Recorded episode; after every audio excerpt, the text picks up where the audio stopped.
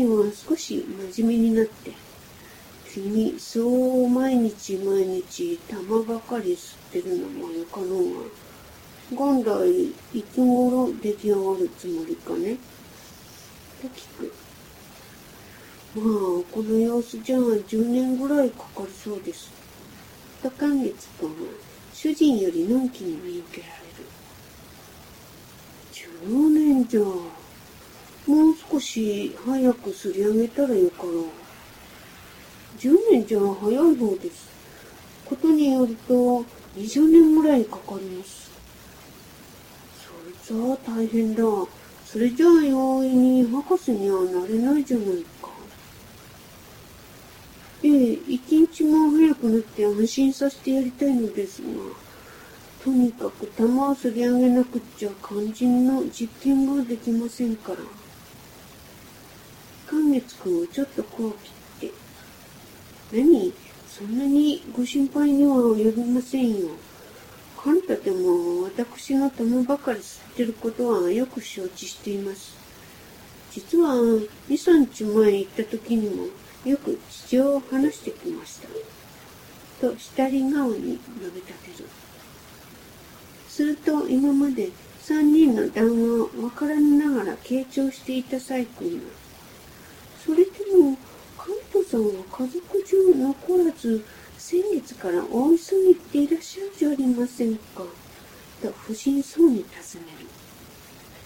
寛月君もこれには少しへきへきの手であったが、そりゃ妙ですが、どうしたんだろう。ととぼけている。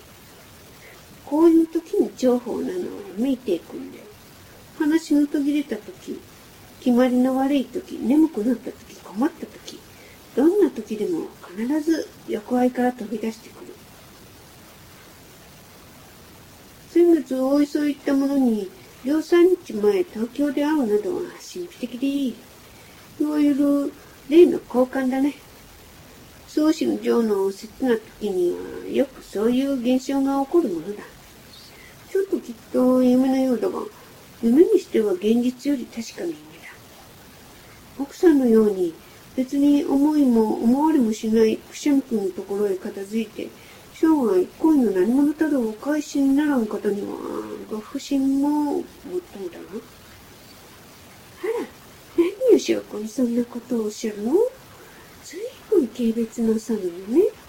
とサイ君は中途から不意にメイティに切りつける。君だってこういう煩いなんかしたことはなさそうじゃないか。と主人も正面からサイ君に助立ちをする。そりゃ僕の塩分などはいくらあっても、みんな75日以上経過しているから、君方の記憶には残っていないかもしれないわ。実はこれでも失恋の結果、この年になるまで独身で暮らしているんだよ。と一巡列座の顔を公平に言います。ほほほほ、面白いこと。言ったのは細君で、バカにしていらな。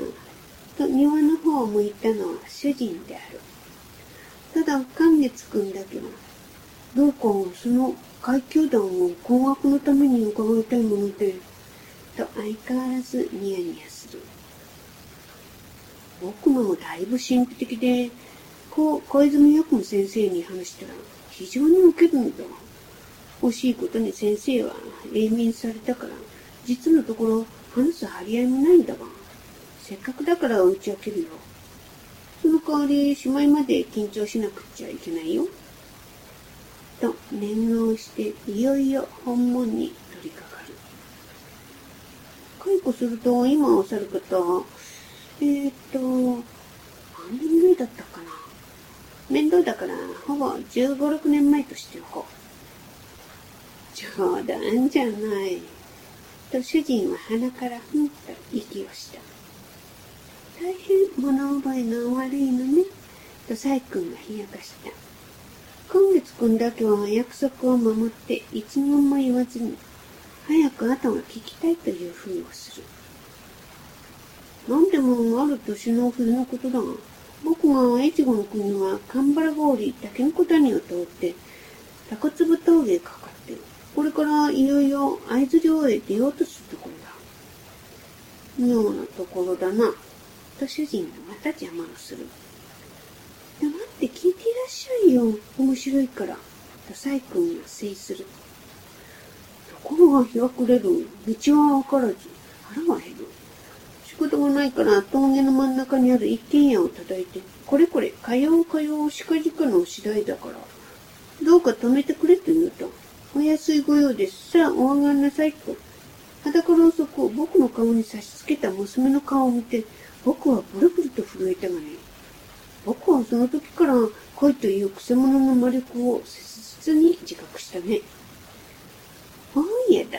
そんな山の中にも美しい人があるんでしょうか山だって海だって奥さん。この娘を一目あなたに見せたいと思うくらいですよ。文金の高島田に髪を言いましてね。へえ。と、サイ君はあっけに取られている。